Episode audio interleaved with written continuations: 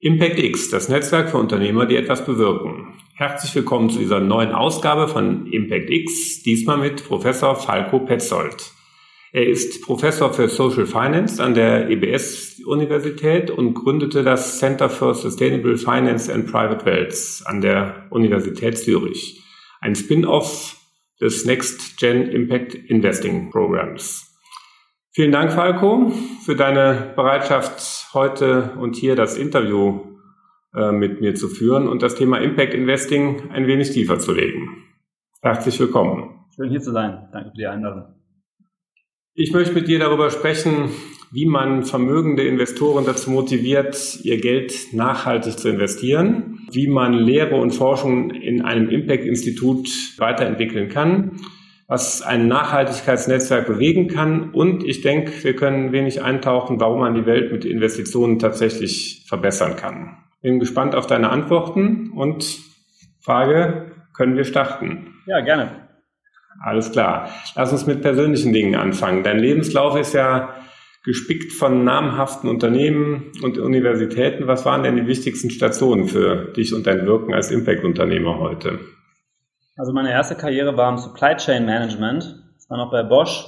Da habe ich Supply Chains optimiert, erst in Belgien, dann in China. Und da habe ich das erste Mal überhaupt von Nachhaltigkeit gehört. Das muss so 2005 gewesen sein. Mhm. Das war wichtig. Da habe ich überhaupt realisiert, dass es dieses Thema überhaupt gibt, eben nachhaltige Unternehmensführung. Und für mich war klar, das ist die Zukunft.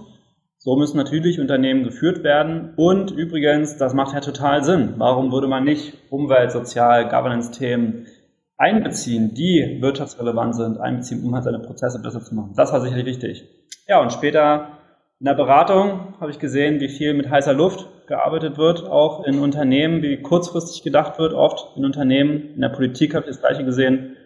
Und dann letztlich im Banking war für mich spannend, bei Fontobel zu sehen, dass eigentlich sehr viele Vermögenseigentümer, die ja so wichtig sind im Kapitalismus und bei der starken Vermögenskonzentration, die wir haben, wie viele von diesen Leuten sich eigentlich sehr interessieren für das Thema Nachhaltigkeit. Und das haben wir dann in Harvard und am MIT wirklich zur, zum Tragen gebracht durch unsere Trainingsprogramme. Und da habe ich natürlich auch gemerkt, wie wichtig so Brands sind. Du hast jetzt von Nachhaltigkeit gesprochen. Wie definierst du persönlich denn den Begriff Impact in Bezug auf Unternehmen und ihr unternehmerisches Handeln? Ja, also erstmal ist natürlich immer gut zu äh, klären, dass es ja eigentlich ein nonsensical Term ist, Impact Investing, weil so richtig gibt es eigentlich kein Non-Impact Investing. Natürlich haben manche Investments mehr und manche haben weniger Impact, aber letztlich im Kapitalismus ist halt das entscheidende System, dass viel über die Allokation von Kapital entschieden wird, welche Projekte, welche Firmen vorankommen oder nicht vorankommen. Und das überhaupt erstmal wahrzunehmen und als Realität anzuerkennen, ist schon mal der erste Schritt. Und dann sich natürlich zu überlegen, okay, was für Auswirkungen sind das? Will ich das? So, und dann bist du ja irgendwie in die Forschung reingekommen, weil du wahrscheinlich ja gedacht hat, da kannst du am meisten bewirken, am meisten Impact haben. Seit drei Jahren, seit fast drei Jahren bist du Professor für Social Finance an der EBS. Womit genau beschäftigst du dich in deiner Forschung? Ja, also in meiner Forschung und in unserer Forschung, also Forschung passiert ja immer sehr stark im Netzwerk mit vielen anderen Forschern zusammen, wo sich eben dann Gruppen mal geben, mit denen man was macht. Geht es äh, um verschiedene Themen. Ein Thema, das immer sehr wichtig ist, ist, wie haben denn eigentlich Investments Impact? Da kann man in verschiedenste äh, Themen halt abtauchen, zum Beispiel Private Equity machen wir zurzeit einiges. Und ein anderes ganz wichtiges Thema sind letztlich Entscheidungsprozesse. Also wie entscheiden letztlich Investoren oder auch Berater, sich mit dem Thema auseinanderzusetzen oder auch nicht? Was sind da die Barrieren? Vermögende Privatinvestoren spielen ja eine große Rolle in deiner Forschung. Wie kann man denn solche Menschen dazu motivieren, nachhaltig und mit Impact zu investieren? Beziehungsweise was beeinflusst die Entscheidungsprozesse bei den Investments bei dieser Personengruppe? Ja, also das erste Wichtige ist, wir müssen die ja nicht überzeugen. Die Leute kommen zu uns. Das ist schon immer die erste wichtige Frage, die die Leute stellen, ist, wow, ihr macht diese Trainingsprogramme für Superreiche. Wie findet ihr diese Leute? Klar, wichtige Frage. Das ist eine sehr schwierige eigentlich äh, Gruppe, um die irgendwie anzusprechen.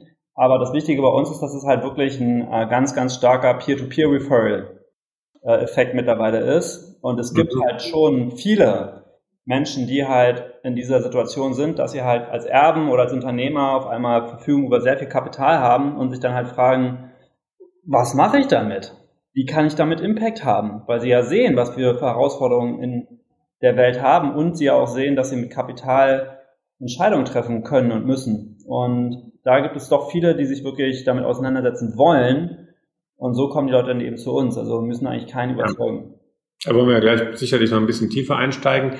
Wie sieht das als EBS? Setzt ihr auch auf andere nachhaltige und soziale Themen? Beobachtet ihr diesen Wandel auch an anderen Unis und Hochschulen oder steht ihr dann noch relativ alleine da? Nein, also ähm, ich bin ja auch bei der Uni Zürich involviert, ähm, MIT viel oder auch in bei anderen Unis, wo meine Co-Autoren sind, Rotterdam, HSG etc. Und das ist schon so, dass das Thema Nachhaltigkeit ja eh schon, aber jetzt vor allem nachhaltige Finanzmärkte, Sustainable Finance, in den letzten paar Jahren extrem an Zusprache bei Unis mhm. äh, gewonnen haben. Es gibt zum Beispiel ein Netzwerk, äh, GRASFI heißt das, die Global Research Alliance for Sustainable Finance and Investment. Langes Akronym, muss natürlich kompliziert sein in der Forschung. Und das ist so die Community für Forscher in dem Bereich. Und es war halt immer so eine Konferenz, natürlich ist man hingegangen, aber man hat immer gemerkt, so viele Leute machen das Thema halt nicht. Ergo ist die Qualität aller Paper-Präsentationen nicht unbedingt die höchste. Also es gibt ein paar, die nicht so toll sind. Ich habe diese Konferenz letztes Jahr gehostet und wir hatten 172 Paper-Submissions. Ich hatte nur Platz für 40. Und okay. die Selektion war schwer, es war hart. Es gibt jetzt sehr viele Forscher in dem Bereich an allen möglichen Unis, die sich mit diesem Thema Sustainable Finance insbesondere auseinandersetzen und auch eben viele Assistenzprofessuren, mhm. Professuren etc. Äh, Kurse, also da passiert gerade sehr viel, es hat sich sehr viel getan in den letzten wenigen Jahren. Wie sieht es bei den Studenten aus? Auch großes Interesse? Ja, aber man muss schon sagen, es ist nicht so, dass sich alle für das Thema Nachhaltigkeit interessieren. Mhm. Und es äh, liegt natürlich auch daran, dass man als junger Mensch halt auf das reagiert, was man sieht, was man mitgegeben bekommt. Und es ist halt leider nicht so, dass Nachhaltigkeit generell oder auch eben nachhaltige Anlagen im Standardcurriculum der meisten Universitäten eigentlich vorkommen würden. Also heute im Jahr 2023 kann man immer noch einen Quant Finance Master machen und nicht einmal über Klimawandel gesprochen haben. Mhm. Gibt es eine Empfehlung für andere Universitäten, für andere Professoren, welche Forschungsthemen wir stärker fördern sollten, wo wir neue Lehrstühle aufmachen sollten, entwickeln sollten? Also im, äh, ich kann natürlich vor allem über den Sustainable Finance Bereich sprechen. Da wird sehr viel diskutiert, einfach natürlich über das ganze Thema Daten. Da wird es noch mhm. wahnsinnig viel Arbeit geben für Dekaden. Uh, zum Beispiel großes Thema sind natürlich die Messung von CO2-Emissionen, Scope 3 Emissions. Das ist ein großes Thema. AI, da passiert sehr viel. Wie kann man einfach Daten, Datenmethoden äh, nutzen? Da wird noch viel, viel, viel passieren, weil wir letztlich darum reden, die Welt zu vermessen. Ja, also Impact ist immer abhängig von Place, von People. Also da muss man wirklich sehr ins Detail gehen und auch korrekt im Akkurat arbeiten. Da wird es noch viel Arbeit geben. Und dann mhm. natürlich auch verschiedene Themenschwerpunkte. Zum Beispiel wird ganz viel das Thema Biodiversität besprochen. Das ist so das neue ja, Äquivalent zum Klimawandel letztlich. Also Climate Change, da ist ganz viel passiert. Da sind viele Gelder jetzt investiert, viele internationale Abkommen äh, und auch internationale Gelder werden da gesprochen. Das gleiche passiert ist in der Biodiversität. Und als letzte große Thema auch in der nachhaltigen Investoren-Community ist Systems Change.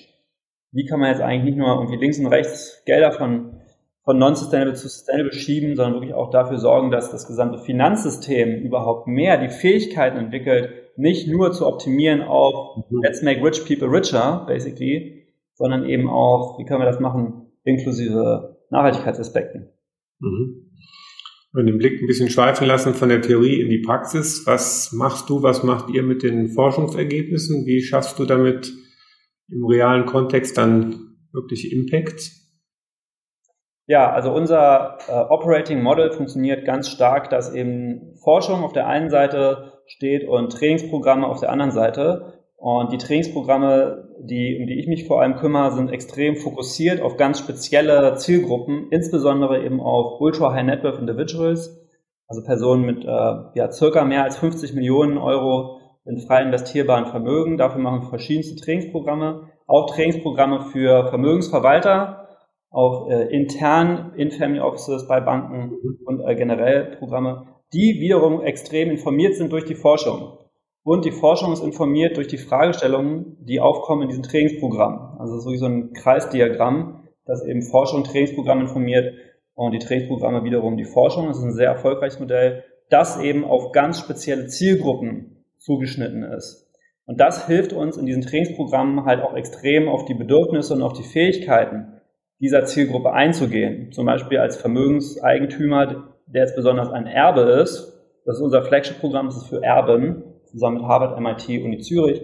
Da geht es halt extrem darum, okay, was machst du jetzt auch im Kontext von Familiendynamiken und so. Also äh, basierend auf Forschung, anwendbar in der Praxis für ganz spezielle Zielgruppen. Und das ja auch global. Also die Center for Sustainable Finance and Private Wealth Plattform, die ich gegründet habe, ist eine globale Plattform, ist letztlich eine globale NGO mit Entities in Singapur, in Zürich und in San Francisco und eben auch Programmen in diesen Regionen. Also ja, mein Ziel ist es halt wirklich auch zu skalieren. Und das, das heißt, die Kurse bietet ihr heute an in Singapur, Zürich? Genau, es gibt ein Flagship-Programm, das wir seit 2015 jedes Jahr durchführen. Das heißt Impact Investing for the Next Generation. Das ist ausschließlich für Ultra High Net Worth Next Gens, also Erben. Wir haben das in Harvard lanciert, das erste Mal 2015, 16. Das CSP, Center for Sustainable Finance and Private Wealth, ist ein Spin-off davon. Das mhm. 2017 gegründet. Und dieses Next-Gen-Programm führen wir dieses Jahr zum neunten Mal durch. Und das sind immer ungefähr 25 Teilnehmer aus der ganzen Welt, von Japan bis äh, Sao Paulo etc. Und äh, haben da schon 220 Alumni. Das ist unser Flagship-Programm. Und dann gibt es noch andere Programme. Wie viel Zeit müssen die Teilnehmer investieren dafür? Wie lange dauert so ein Kurs? Also dieses Flagship-Programm ist vier Tage am MIT im Oktober, drei Tage in Zürich, an der Uni Zürich im April. Also ist circa ein halbes Jahr wobei eben nur vier Tage und drei Tage in Person sind und in der Zwischenzeit machen die Teilnehmer eine Due Diligence zu einem Impact-Fonds und präsentieren mhm. das vor der Klasse, um halt mal wirklich zu lernen, wie macht man eigentlich eine Due Diligence, wie spricht man darüber und sie entwickeln ihre eigene Investmentstrategie. Andere Programme sind kürzer, ähm, In-house bei Banken machen wir auch viel, das kann ein halber Tag sein für Kunden oder für Kundenberater, es können auch Zweitagesprogramme sein. Also da passiert sehr, sehr viel. Und zum Beispiel in Singapur bildet das CSP Singapur dieses Jahr über 500 Kundenberater aus in Singapur und Hongkong. Also das ist auch schon wirklich als Scale mittlerweile. Das heißt, da kannst du sowas sagen, wie viele Personen ihr da pro Halbjahr, pro Semester dann inzwischen durchschleust in, in diesen verschiedenen Zielgruppen?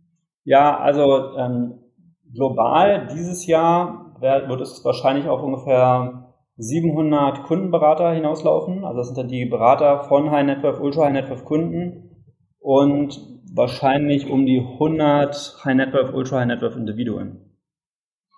Und was genau bringt ihr denen dann bei? Also hast du jetzt ja schon über äh, den, den Kurs ein bisschen berichtet und dass sie eine Due Diligence durchführen müssen, aber was, was nehmen die dann ganz konkret mit, was, was lernen die und was ist die Idee, was dann wirklich Impact ist. Aber das sind jetzt eine ganze Menge Fragen. Vielleicht fangen wir erstmal mit den ersten an.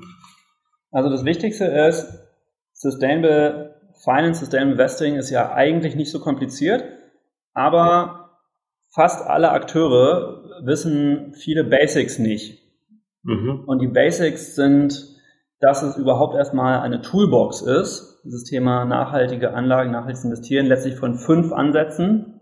Ausschusskriterien, ESG Integration, Voting and Engagement, also Active Ownership, thematisches Investment und Impact Investing.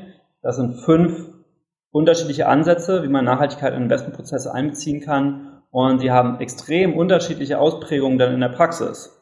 Und das müssen die Teilnehmer überhaupt erstmal verstehen, dass es diese fünf unterschiedlichen Ansätze gibt und wie sehen die dann eigentlich aus in der Praxis. Da gucken wir uns dann Fonds an etc.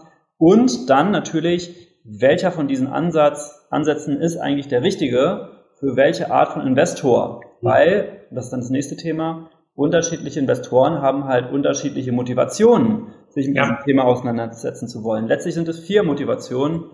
Drei davon sind generell äh, üblich. Eine ist nur für Private Wealth. Also die drei generellen sind, manche Investoren wollen halt einfach, you know, they want to sleep well at night. Ausschlusskriterien. Die wollen einfach nicht Exposure haben in Themen, die sie irgendwie doof finden. Die schließen dann auch Alkohol aus, aber trinken gerne ein Glas Bier. Hat auch keinen Impact wirklich. Manche wollen wirklich Impact maximieren. Das ist vor allem unsere Crowd. Leute, die unsere Programme nehmen, wollen wirklich Impact haben. Und da sind dann natürlich die richtigen Ansätze in Public Markets, die Stimmrechtswahrnehmung, also in, eigentlich in äh, braune Firmen investieren und die grüner machen, was counterintuitiv ist für viele, das müssen die erst verstehen, und so viel wie möglich das Investment in letztlich Impact Investing, also wirklich in Unternehmen, die das Ziel haben, ein Problem zu lösen durch ein Business Model. Und mhm. das ist die Superpower von privaten Investoren, da Geld zu allokieren. Das macht nicht die Kirche und das machen auch nicht die Pensionskassen. Ich glaube, das ist ja wirklich das Besondere an dieser Zielgruppe, die ja. ihr da ansprecht, dass sie ja eigentlich nicht nach einem ESG oder Artikel 9 Fund gucken müssen, egal ob im PE oder VC-Umfeld, und, und andere Leute es entscheiden lassen können, sondern dass sie genauso Transformationsthemen braun in, in Grün oder in Impact umwandeln und dass sie einfach ein erheblich breiteres Spektrum haben, was sie tatsächlich mit ihrem Geld machen können. Ne? Genau, eigentlich schon. Und das ist der Grund, warum ich mich irgendwann umorientiert habe von der Bankenwelt zu halt wirklich der High Net Community selber. Und deshalb habe ich ja auch diese ganze Plattform hier gegründet mit, uh, you know, All Sweat, No Equity, als mhm. NGO-Plattform, also Uni-Einheiten, NGO-Einheiten, wo ich ja selber kein Equity aufbaue, natürlich auch kein, keine Gehälter, keine Boni wirklich eine große Rolle spielen, aber das ist ganz wichtig, um halt diese Plattform zu schaffen, der Vermögenseigentümer vertrauen können, weil wir verkaufen nichts, wir machen keine Produktempfehlung, sondern halt wirklich Forschung und wirklich Ausbildung mit diesem Ziel, wirklich Impact zu schaffen für diese Person. Das eigentlich ist noch ganz wichtig aber, weil es ist natürlich so, dass viele Vermögenseigentümer halt äh, in einem Kontext von einer Familie sind. Also es gibt auch noch andere Akteure, mit denen man sich austauschen muss, wenn man überlegt, wie man jetzt dieses Vermögen investiert. Und da sind die beiden weiteren Motivationsstränge wichtig. Also eben, manche wollen einfach, you know, sleep well at night, manche wollen wirklich Impact haben. Manche Personen wollen aber auch einfach wirklich Profit maximieren. Fein, das können dann auch die Berater sein, es kann CIO sein, etc.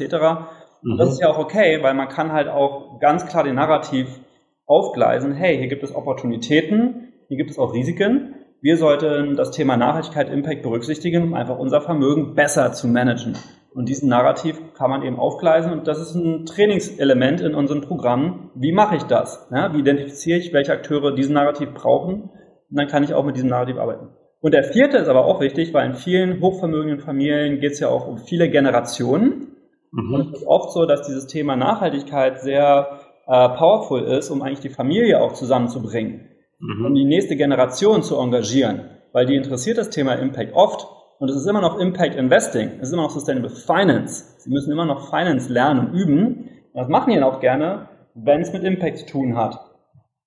Das heißt, du siehst da schon Impact als etwas, was generationsübergreifend einen neuen Kit in Familien reinbringen kann und den Klebstoff zur Verfügung stellt, dass das dann vielleicht auch die jüngere Generation wieder mehr Spaß dran hat, Dinge fortzuführen, die die Eltern angefangen haben. Ja, genauso ist das. Das ist wirklich äh, ein sehr, sehr gutes Tool, um letztlich eigentlich die emotionale Verbindung innerhalb mhm. der Familie zu fördern, wenn man es halt richtig einbringt. Weil es natürlich schon auch öfters vorkommt, dass eben dann jetzt die jüngere Generation sagt, oh mein Gott, was habt ihr in der Vergangenheit gemacht? Wir müssen jetzt alles ganz anders machen mit eben Impact und das ist nicht so hilfreich. Muss man aber auch gar nicht machen und das sind halt die Sachen, wir in diesem Programm viel besprechen. Es ist ja letztlich so, hey, hier gibt's eine neue Toolbox an Ansätzen, mit der wir das, was wir als Familie eh schon ewig gemacht haben, jetzt noch besser machen können. Mhm. Weil viele Familien haben ja eine Stiftung, interessieren sich eh für Zukunftsthemen, so wurde das Vermögen kreiert und das kann man jetzt auch in den Investments machen und auch noch besser machen.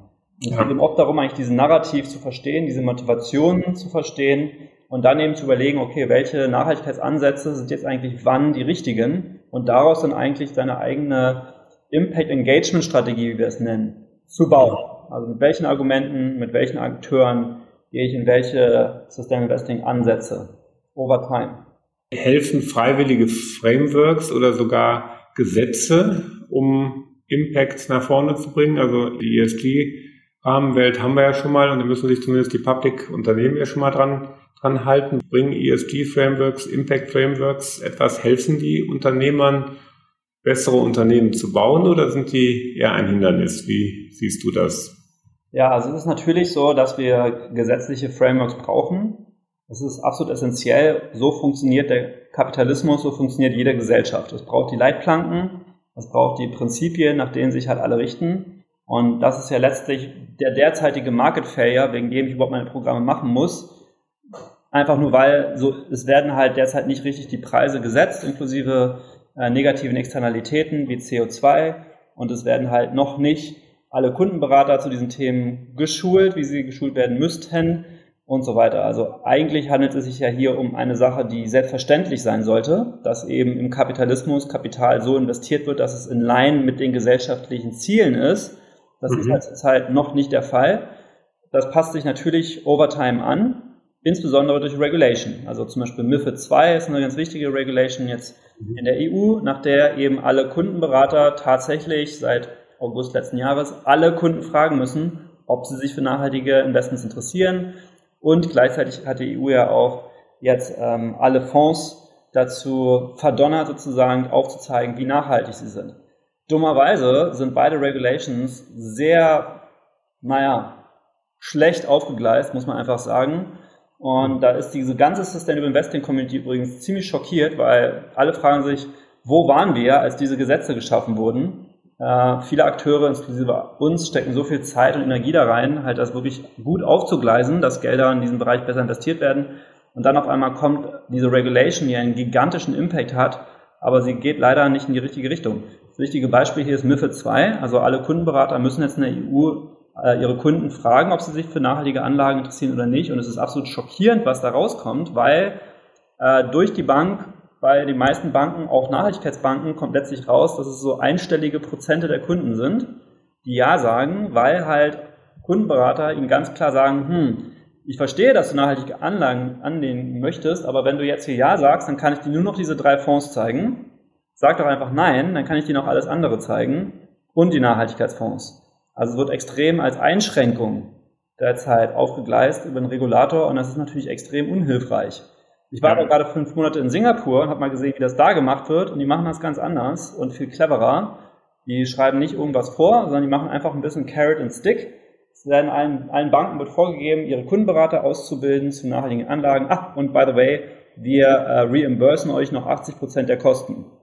Mhm. Das ist ja die, die Hard-Diskussion Exit versus Voice. Wenn ich dann in die schmutzigen eben nicht mehr investieren kann, keine Bestandsinnovationen mehr durchführen kann oder die, die am grünsten aussehen, in der Aufmerksamkeitswelt dann auf einmal die, die höchsten Zuläufe haben, dann bringt es irgendwie auch nichts. Ne? Also es ist einfach mit unserer Überregulation ja schon, schon ein bisschen schwierig und ja, so wie du es auch an dem Beispiel gerade geschrieben hast, sind wir letztlich ein bisschen überreguliert und erreichen und nicht unbedingt das Richtige damit. Ne? Ja, naja, überreguliert und unterdurchdacht, ja. Mhm. Weil das ist jetzt halt rausgekommen bei SFDR mit Artikel äh, 8 und 9. Das sind jetzt halt die grünen, Light Green und Dark Green Fonds. Aber Fonds, mhm. die halt das machen, was eigentlich Impact hat in Public Markets, und zwar in eben Brown Companies investieren und die halt dabei unterstützen, grüner zu werden, müssen sich jetzt nicht nachhaltig nennen. Dabei ist das die einzige Strategie, wirklich Impact zu haben in Public Markets. Ja, was macht denn für dich ein wirklich nachhaltiges Investment aus? Was sind die Dimensionen davon? Also es ist immer wichtig zu unterscheiden zwischen Company Impact und Investor Impact. Wir haben da ein Standard Framework zu veröffentlicht über unseren Investor Guide to Impact. Und das ist wichtig, das auseinanderzuhalten als Investor. Company Impact bedeutet. Kurze, Zwischen, kurze Zwischenfrage, wenn du darauf hinweist, Forschungsergebnisse, ist das was, was ich nur in den, in euren Masterclasses bekomme oder ist das eigentlich frei zugänglich und kann man da bei euch auf den, am Institut auf die Webseiten schauen und findet da Sachen zu. Nein, es ist natürlich mit auch ein Grund, warum ich das als Non-Profit-Plattform alles gegründet habe, sodass wir eben auch alles verfügbar machen können. Mhm. Also das ökonomische Interesse steht bei uns hinten an. Es geht wirklich um Impact Creation und ergo sind auch alle unsere Guides, Reports, Papers etc. verfügbar. Wo gucke ich nach? Ja, also zum Beispiel auf der CSP-Website, wenn man CSPUZH dann landet man auf der Website äh, vom Center for Sustainable Finance and Private Wealth an der Uni Zürich. Da ist viel publiziert. Natürlich kann man mich auch gerne immer direkt anschreiben äh, über meine Affiliation bei der Apps. Sehr gut. Also wir waren stehen geblieben bei den Kriterien. Ne? Ja, also das Wichtige ist Investor Impact und Company Impact. Es gibt mhm. zu viel Fokus auf Company Impact in der Investorenwelt. Company Impact ist halt der Impact, den die Firma hat auf die Welt. Durch ihre mhm. Produkte, durch ihre Operations. Was wichtig ist, ist, als Investor gehört einem halt nicht der Impact, den diese Firma hat. Als Investor gehört einem sozusagen der Impact, den man selber verursacht hat, auf die Firma. Weil einfach nur eine Aktie zu besitzen von einer grünen Company, sozusagen, Vestas etc., bedeutet ja nicht, dass man irgendeinen Impact hat. Man kauft halt Aktien von einem anderen Investor. Man hat Impact, also Investor-Impact, indem man diese, einen dieser zwei Pfade wählt, also entweder wie gesagt, eine braune Firma weniger braun machen. Das ist die Stimmrechtswahrnehmung in Public Markets, also in diese Firmen reingehen, verstehen, dass viele Firmen keine monolithischen Strukturen sind, sondern auch sehr wohl viele Teams, Leute intern haben, die Nachhaltigkeit im Unternehmen voranbringen wollen und eben diese Leute dabei unterstützen, diese Transformation der Firma fortzuführen. Das ist natürlich nicht äh, so, dass man jetzt sich vorstellen kann, die, die Ölfirma hört auf, Öl zu produzieren, sondern es ist halt schon immer Incremental Change, mhm. den man da machen kann. Wenn man also sehr interessiert ist an wirklich Revolutionary Change, ist es der zweite Weg, Investor-Impact zu haben und das ist halt wirklich Kapital zur Verfügung stellen, Wachstumskapital für Unternehmen, die wirklich an innovativen Lösungen arbeiten und halt dafür zu sorgen, dass diese Firmen wirklich wachsen können, indem sie eben jetzt Wachstumskapital bekommen. Hier ist immer noch ein ganz wichtiger Punkt, Additionality. Was ist also die Zusätzlichkeit von diesem Kapital? Hätte die Firma dieses Kapital eh erhalten von anderen Investoren, die vielleicht Nachhaltigkeit gar nicht interessiert, dann ist mein Investor-Impact geringer als beim Extrembeispiel, hier ist eine Firma, die geht morgen pleite, außer ich investiere jetzt in die und es gibt keinen anderen Investor weit und breit, der das machen würde. Das ist natürlich sehr schwer zu messen, aber sich das überhaupt äh, bewusst zu machen, ist hier schon sehr wichtig. Ist das wichtig, dass man sich dessen bewusst ist, wie du gerade gesagt hast, oder gibt es dann doch letztlich Kriterien oder Messaspekte, die man da reinbringen kann, KPIs, womit ich dann auch irgendwie dann mal für mich in Zahlen unterbrechen kann über eine Investorenlaufbahn? Ja, es ist tatsächlich sehr schwer messbar. Mhm. Äh, und das ist ein wichtiges Thema, worum es auch bei unseren Programmen geht, deine Fragen. Letztlich geht es viel darum, sich überhaupt bewusst zu machen als Investor, wie hat man Impact und wie hat man nicht Impact. Und äh, die Impact-Investoren, die das wirklich auch schon lange und sehr ernsthaft voranbringen, sind auch immer sehr, sehr, sehr darauf erpicht, sich vorher genau zu überlegen, in welchen Themen, in welchen Assetklassen, in welchen Arten von Unternehmen sie überhaupt aktiv sind, mhm. anstatt sich zu denken, okay, ich mache jetzt Investments und dann setze ich äh, irgendwelche fancy Impact Management und Measurement äh, Frameworks auf, weil es ist halt doch sehr schwer, diesen Impact zu messen und insbesondere vergleichbar zu machen. Mein Standardbeispiel ist ja immer, was ist wichtiger, dass halt ein Kind äh, in irgendeinem Land eine gute Ausbildung haben kann oder dass es sauberes Wasser zu trinken hat. Ja, es gibt Frameworks, die das äh, quantifizieren, aber es ist sehr schwer, das wirklich so aufzugleisen, dass es meaningful ist und nicht mhm. einfach eine kleine funky Exercise. Es ist viel wichtiger, sich vorher genau zu überlegen, where do I want to play and where can I play?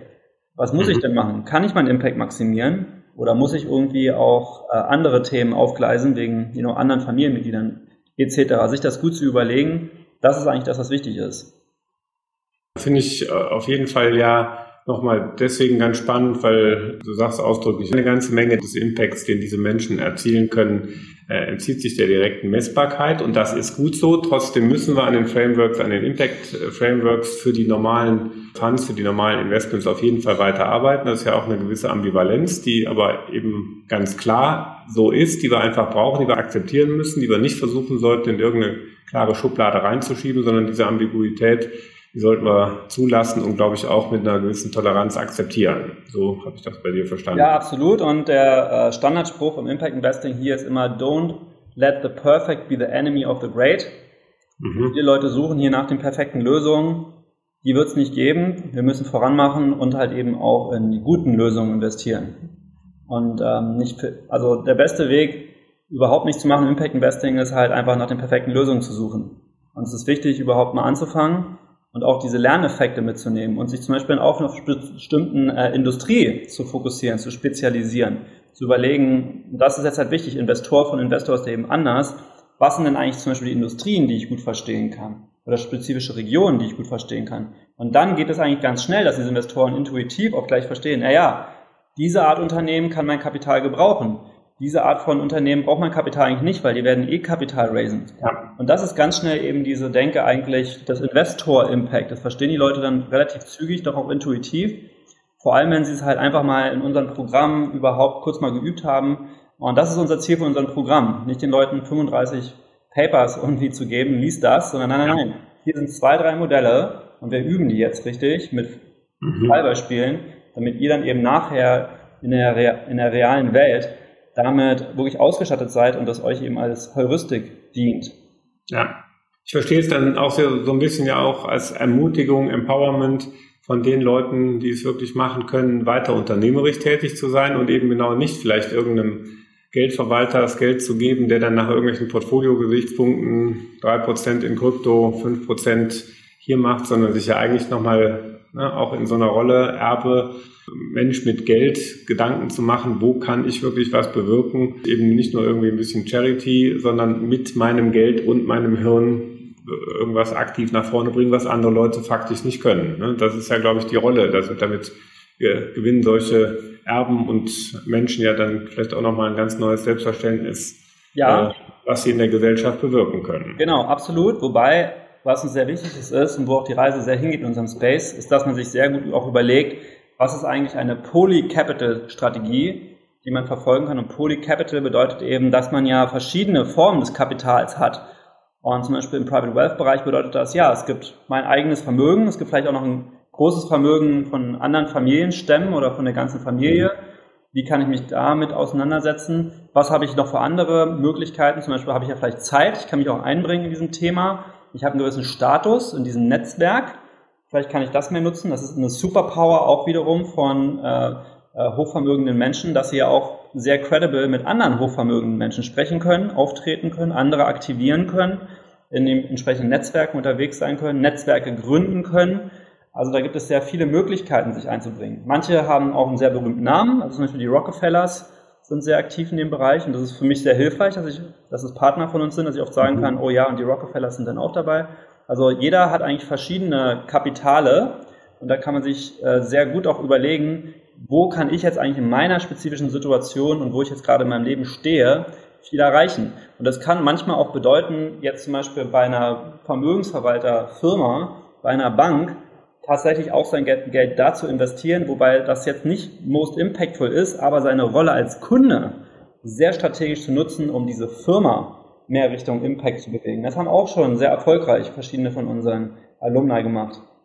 So, eigentlich heißt das äh, ja vielleicht nochmal mit einem anderen Blickwinkel, das Wort ist heute nicht gefallen, aber hast ja damit eigentlich indirekt gesagt, auch als Kunde können wir ja Märkte rocken und bewegen und das eben nicht nur als vermögender Kunde, der seinen Family Officer auswählt oder seinen, seinen Fund Manager auswählt, sondern ich glaube, die Rolle, das ist das mehr so ein bisschen mit, mit meiner Impact-Logik äh, eigentlich wichtig, die Menschen darauf hinzuwirken, eben mit jeder Konsumentscheidung, mit dem Kauf eines neuen Fernsehers oder Nicht-Kauf eines Fernsehers, neues Auto, neue Urlaubsreise oder was auch immer. Mit allen fällen wir Investitionsentscheidungen. Ne? Das heißt, das Investieren sind ja nicht immer unbedingt die Riesenvermögen, wo es jetzt bei dir vor allen Dingen darum geht und wo wir heute darüber gesprochen haben, sondern der Kundenaspekt lässt sich ja jeden von uns runterbrechen und sind eben jeden Tag eine ganze Menge bewusste Entscheidungen oder eben heute vor allen Dingen nicht bewusste Entscheidungen, die wir fällen, die wir durch, indem wir so ein bisschen bewusster fällen, eigentlich einen Impact erzielen können als Verbraucher. Ne?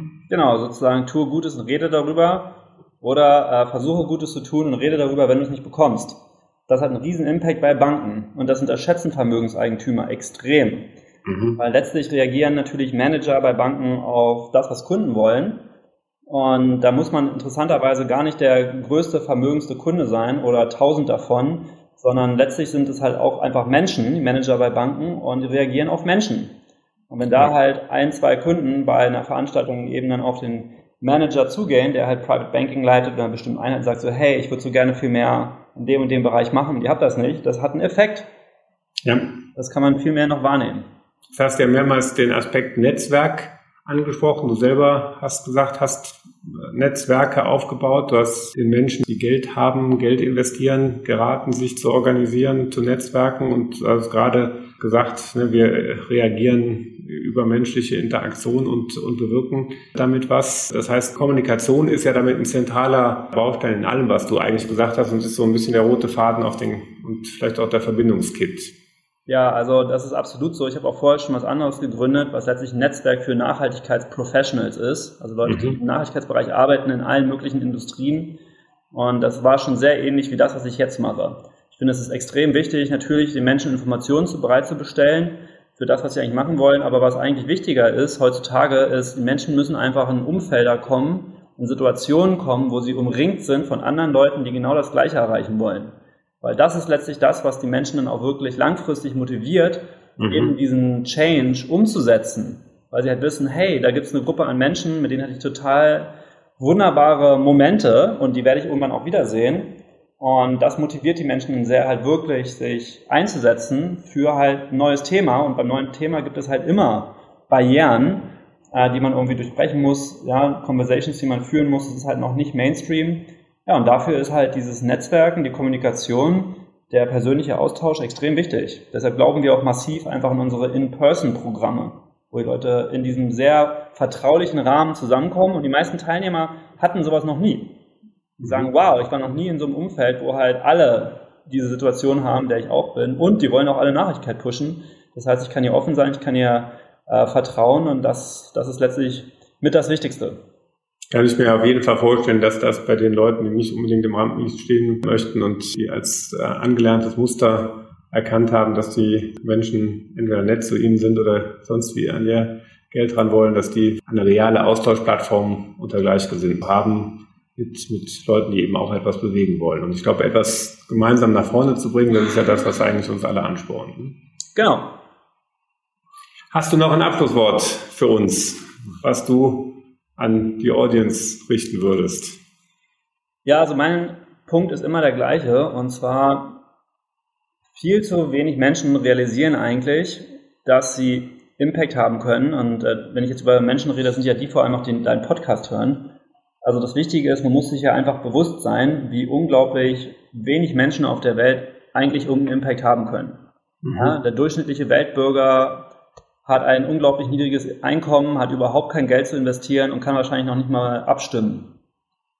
Also wie soll ein you know, Farmer in Ghana irgendwelchen Impact haben und genauso halt Leute, die in Deutschland Jobs haben, wo sie halt noch nicht mal genug verdienen, um sich halt überhaupt zu bilden, also mhm. es gibt auch in unseren Gesellschaften äh, eigentlich eine sehr, sehr dünn gestreute Impact-Elite, möchte ich sagen. Also Menschen, die sich überhaupt ihre Karriere aussuchen können, die ähm, eine gute Ausbildung haben können, die sich halt, die vielleicht noch Kapital haben zu investieren. Also es gibt sehr, sehr wenig Menschen, die tatsächlich einen Impact haben können. Die Listener von deiner äh, Serie sind diese Leute und die sollten sich sehr bewusst sein, was mache ich mit meiner Zeit? Wie setze ich dieses Potenzial ein? Und man kann das ja machen und man soll sich überlegen, you know, wenn wir halt in 20 Jahren wieder zusammensitzen, vielleicht auch mit unseren Kindern oder Enkeln, dann werden die uns fragen, what did you do?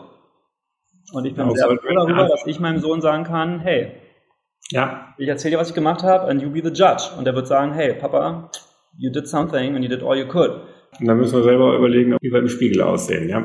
Ja, und ich meine, unsere Programme, wir haben es gerade das erste Impact Measurement gemacht und es kommt ein bisschen drauf an, wie man halt die Assumptions von dem Wealth annimmt in unseren Programmen, aber alleine mit unserem Flagship-Programm haben wir um die 20, 30 Milliarden Dollar in Impact schon bewegt. Also, mhm. you know, that's something. Und halt über 200 Ultra-High Networks auf der ganzen Welt, die halt richtig ausgebildet sind zu System Investing, Impact Investing und dafür pushen bei ihren Banken, in ihren Netzwerken und das seit 2015. Also You know, it's, possible, die Leute wollen es machen. Wir müssen einfach dafür sorgen, dass es halt einfacher umsetzbar wird.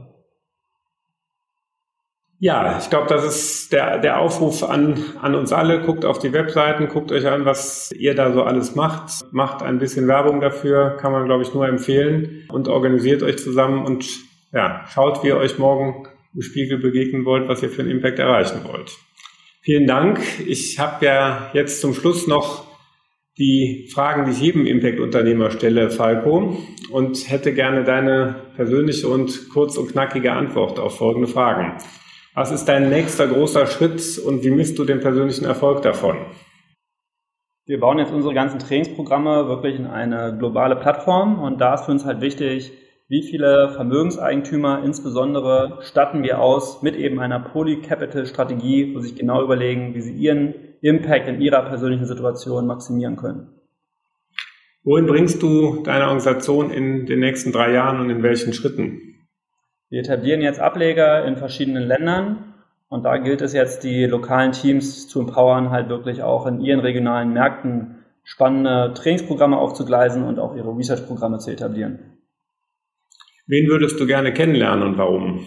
Ja, ich würde tatsächlich mal ganz gerne mit äh, Elon Musk und Richard Branson sprechen, weil das einfach Unternehmer sind, die in verschiedensten Bereichen extrem starke Businesses aufgebaut haben.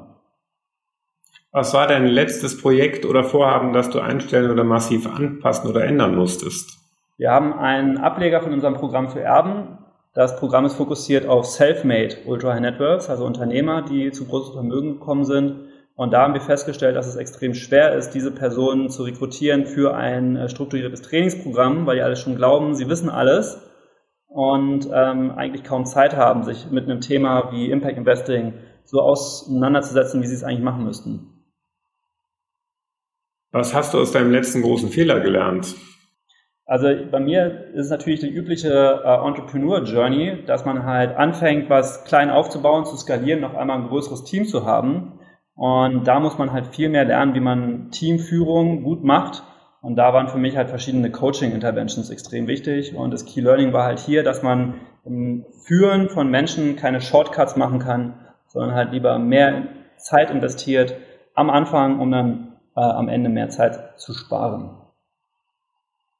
Mit welchem Unternehmer sollte ich aus deiner Sicht als nächstes hier bei ImpactX sprechen und warum? Ich würde empfehlen, mit Tilman Lang zu sprechen, dem Co-Founder und CEO von Innova, weil die das hinbekommen, dass sich halt auch äh, Leute, die sich noch gar nicht mit Investments auseinandergesetzt haben, für Sustainable Investing interessieren, die ihr Geld auch tatsächlich so investieren. Dann hoffe ich auf dein Intro, lieber Falco. Sehr gerne. Ja, damit sind wir am Ende der heutigen Folge von Impact X. Ich habe mal wieder eine Menge gelernt, unter anderem, wie man Superreiche dazu motivieren kann, ihr Geld nachhaltig zu investieren in einem strukturierten Prozess, wie Lehre und Forschung in einem Impact-Institut aussehen und was ein Nachhaltigkeitsnetzwerk dann wirklich bewegen kann und wo, wofür wir das wirklich einsetzen können. Vielen Dank, Falco, für dieses super spannende Gespräch und deine Einblicke. Bleibt mir noch zu sagen, dass ich und mein Team offen sind für Feedback und Anregungen. Wir freuen uns über Mails an impactx.stefanfritz.de oder Kommentare direkt unter dem Video. Weitere Interviews mit Impact-Unternehmern gibt es auf dem YouTube-Kanal ImpactX und auf den üblichen Podcast-Kanälen sowie auf meinem Blog stefanfritz.de. Also, ich bin gespannt auf eure Rückmeldungen. Vielen Dank, Falco, und auf bald. Danke, Stefan.